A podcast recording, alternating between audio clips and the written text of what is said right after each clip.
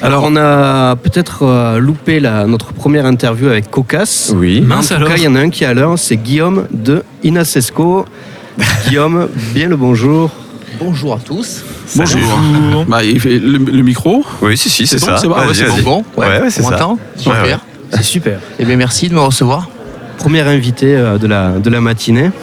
Inasesco, il me semble euh, une, euh, un nom que je connais depuis quelques années déjà. Ouais. Je suis un peu un ancien. Euh, oui, oui, Nasesco, c'est un projet qui existe euh, depuis 2006, donc euh, ça date un peu. Projet dub? Oui, projet dub électro, effectivement, on, a, on, a, on a pas mal fait de dates dans le coin et un peu partout. Euh, donc oui, on- je, je faisais du dub électro, et puis la particularité, c'était qu'il y avait des images, en fait, on faisait vachement du ciné-concert. Moi, je travaille euh, beaucoup avec l'image.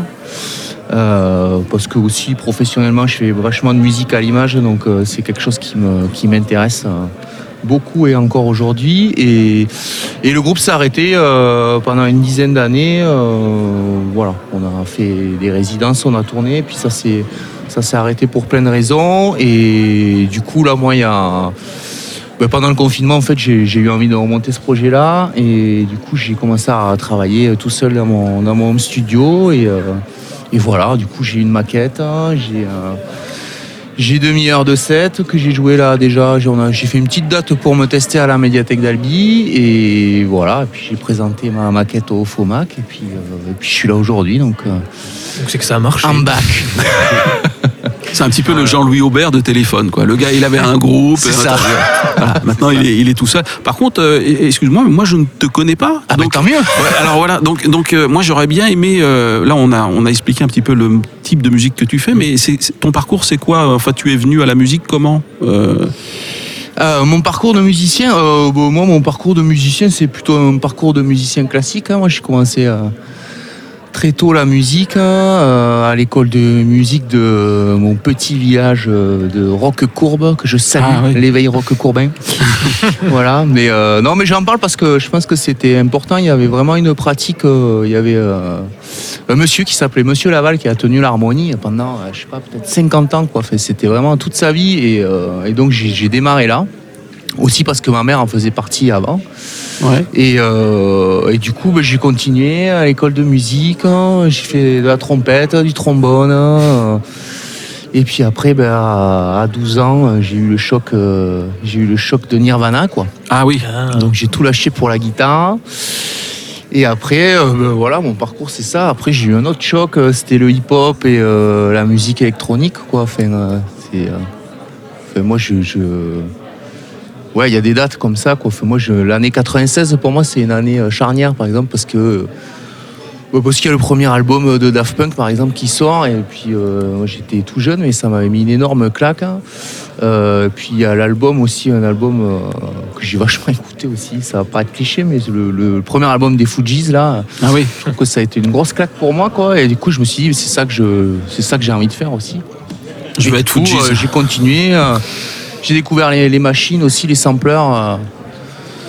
voilà, puis le, reggae dub. euh, le- et c'est vrai que quand j'ai commencé à faire la, vraiment, faire vraiment de la musique euh, au début des années 2000, on va dire, c'était euh, la grosse période dub électro. Donc, euh, donc on est allé à fond là-dedans. Et, euh, et voilà, j'ai fait les écoles de musique. Après, je suis allé à la musicale à Toulouse. euh, ouais, voilà. Et puis, on a fait des belles premières parties.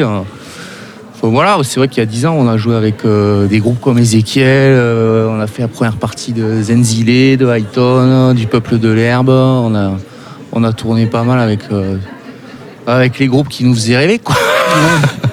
Donc, c'était très cool. Et, voilà, du coup, j'ai envie de refaire de la scène. Et donc ton projet a évol- évolué, tu es passé donc d'une formation euh, à plusieurs à maintenant en, Ouais. en solo. Et est-ce Ouais, que euh, du coup euh, ta boîte à outils a évolué aussi? Qu'est-ce que tu utilises? Et ton projet, est-ce qu'il est toujours dub électro? Non, c'est beaucoup moins dub électro. Euh, non, je suis un peu sorti du dub électro. J'y suis vachement dub parce que je fais partie d'un autre groupe aussi qui s'appelle Apoken Shodan pendant pas mal d'années. Euh, j'ai eu un groupe aussi avec euh, un copain à moi, Marc Sastre, qui s'appelait L'Homme Percé, là, et, euh, où on était plutôt sur du, euh, je dirais, musique industrielle, rock, avec beaucoup de textes. Et non, non, là, je suis, plutôt sur quelque chose qui est. j'ai du mal à le dire, mais c'est assez pop en fait, je crois.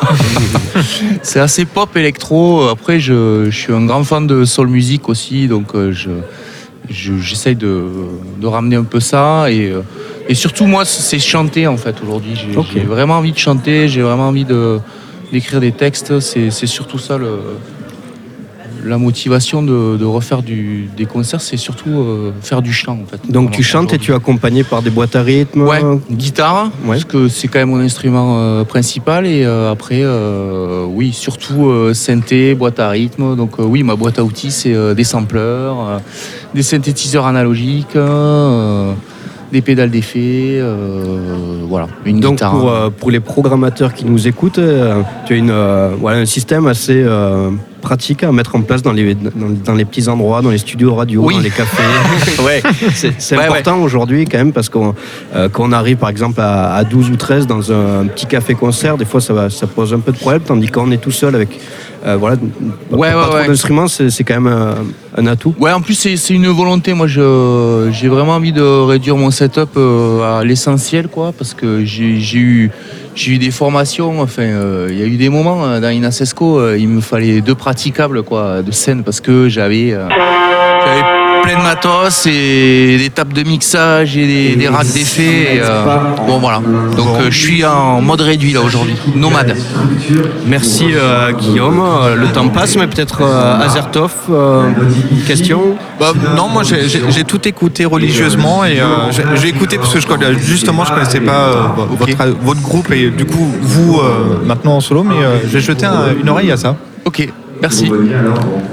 Merci, c'est très gentil d'être venu au micro de d'Albi Jess euh, et de Radium et de. Air d'Otan Gaillac, Air d'Otan Lavore. Castres. Euh, Hoggins, euh, dis-moi, euh, j'ai une petite question, je me permets de te la reposer, je reviens un petit peu à la charge, parce que tout à l'heure on était en plein dans le feu, là je vois que tu es en train de travailler sur ton écran, sur tes claviers, etc. Est-ce que tu aurais un petit morceau de musique à nous proposer pour euh, passer un peu de Eh ben, temps? euh, quasiment. Euh, Quasiment. si- Ah oui, quasiment, quand même. Si, je pro- si je prononce toutes les lettres. Euh, dans quelques instants, vraiment, je peux te pro- proposer ça. Tu vois, euh, quand on est dans le. On parlait tout à l'heure de, de suédois, on peut parler de meubles suédois, on peut essayer de meubler encore quelques instants, mais vraiment. Célèbre marque suédoise. euh, Voilà, et c'est voilà, une célèbre marque suédoise. Je- il- il- vraiment pas grand chose, pas grand chose. Bon, bah, Tu estimes à combien de secondes euh, minutes, euh, allez, une soixantaine de secondes pour avoir le premier morceau. Ah. Alors bon, ça, qu'on peut peut- aller Alors bon, Qu'est-ce on qu'on va, peut- on va parler de quoi alors? Non, mais juste un truc, parce qu'on n'en a pas parlé, mais le FOMAC, c'est aussi euh, la tenue d'ateliers euh, qui sont euh, venus plutôt dans la catégorie euh, information ressources. Et ce sont des, des ateliers qui permettent aux, aux artistes, euh, aux interprètes, aux auteurs, euh, qui sont souvent confrontés à des questions administratives et juridiques euh, assez complexes, euh, de trouver des solutions. Donc, euh, ça permet de trouver des lieux, des modes de diffusion, des interlocuteurs, euh, des contextes, euh, d'approcher le contexte social qui est plutôt un contexte social plutôt réglementé, qui crée souvent des, confusions pour les artistes qui sont pas forcément bah, armés ou en tout cas qui n'ont pas forcément cette culture. Donc des ateliers qui se tiennent entre 11h et 12h45 et qui leur permettent donc de s'améliorer sur ces points et de faire des rencontres intéressantes. Voilà.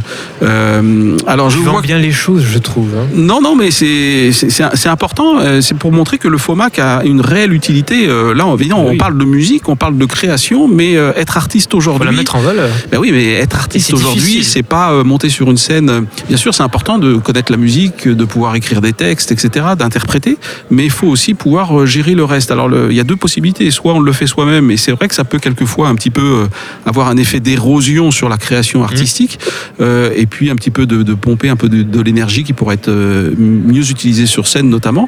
Mais, euh, mais ça permet aussi de. Donc, il vaut mieux. La deuxième solution, c'est de s'entourer de gens. Et, mais quand on est tout seul dans son coin, c'est pas toujours euh, facile. Pas évident. Je sais pas ce que vous en pensez, les gars, mais. Bah, ouais, mais justement, j'étais en train de réfléchir à ça. C'est que euh, quand on va voir des artistes se produire sur scène, on voit justement que la performance artistique. On n'imagine pas pas, tout- ce qu'il y a derrière. C'est ouais. ça, exactement. Tout ce qu'il y a derrière, bah, le processus de création, on- ça on l'imagine un peu, mais tout ce qui est après euh, réglementation, euh, utilisation des droits, bah, par exemple, là tout à l'heure, euh, on avait l'utilisation par exemple de samples. Mm.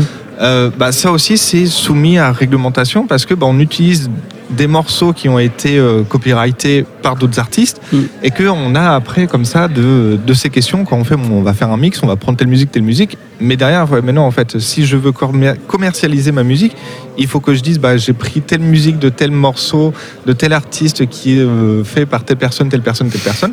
Et il faut s'aider pour ça parce que des fois, bah, tout seul, on, on voit pas ce- cette montagne-là. On le voit pas. ouais. Voilà, absolument. Et il y a un deuxième atelier aussi qui est euh, très intéressant dans le même, la même thématique. C'est un atelier qui sera euh, tenu par euh, Aurélie Lambert. Il aura lieu à 17h, de 17h euh, et 18h45. Donc je pense qu'il y a deux, deux, horaires, hein, parce qu'il ne va pas durer euh, 1h45. hein. je pense que c'est 17h et 18h45. Aurélie Lambert qui va permettre aux, auditeurs, enfin aux gens qui vont être présents, aux artistes, de, de, mieux, de mieux comprendre quel est le, statut de, de chaque intervenant, les obligations financières et réglementaires qui sont liées à, leur profession. Donc on aura les moyens de- d'échanger entre artistes, producteurs, managers, labels, tourneurs et notamment les éditeurs. Voilà Hoggins. Absolument. Une petite musique. Merci. Alors, je, je trouve que vous êtes des constructeurs de meubles de qualité. C'est ça. Euh, là, on est vraiment au-delà du meuble suédois fabriqué en Chine. Ah, c'est on du est meuble- vra- ah, là, c'est l'artisanal C'est français. c'est du là. meuble vendéen, monsieur. C'est Ah oui, non, non, mais là on est sur quelque chose, on est sur du massif, euh, on est sur du durable. Moi j'aime beaucoup et ça m'a permis justement de vous proposer, eh ben, euh, des gens, euh, des gens voilà qui euh, qui sont des euh, qui sont des qui étaient des candidats, constructeurs hein, Ah voilà. Ah aussi on verra. Euh, Bassa Duo Ah, avec bah, euh, voilà. voilà ce, ce morceau qui s'appelle Sabari. Il est magnifique. Très bien. Allez.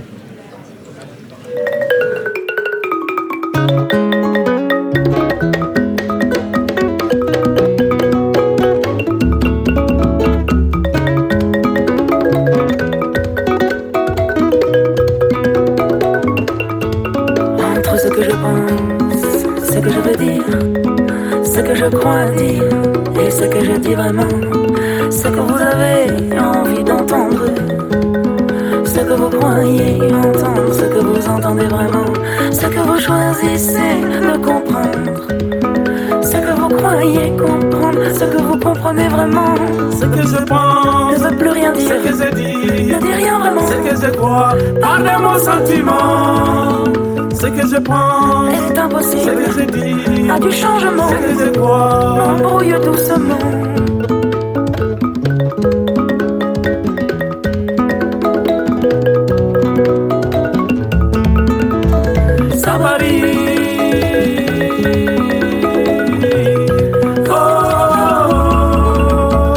Sabari.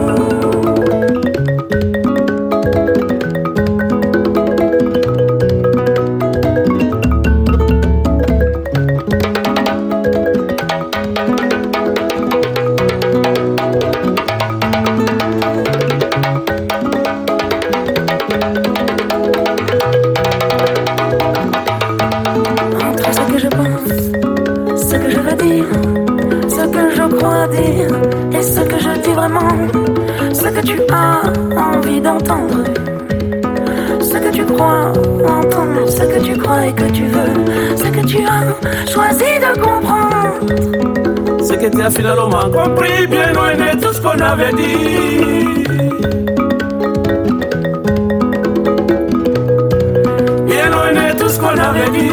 Je ne veux plus te voir encore, il ne faut plus faire des efforts si notre amour est mort et qu'on souffre si fort. Ce que je pense nous divise encore, ce que je crois ne nous amène. Dans notre paradis, loin de tout ça, comment c'était dit? Dans notre paradis, loin de tout ça, comment c'était dit? Bien loin de tout ce qu'on avait dit. On n'a plus de chance de comprendre un jour les différences de nos grands discours et la vie passe, mais on accepte toujours. On n'a qu'à prendre un billet sans retour pour aller vivre notre amour. Dans notre paradis, loin de tout ça, comment c'était dit. Oh.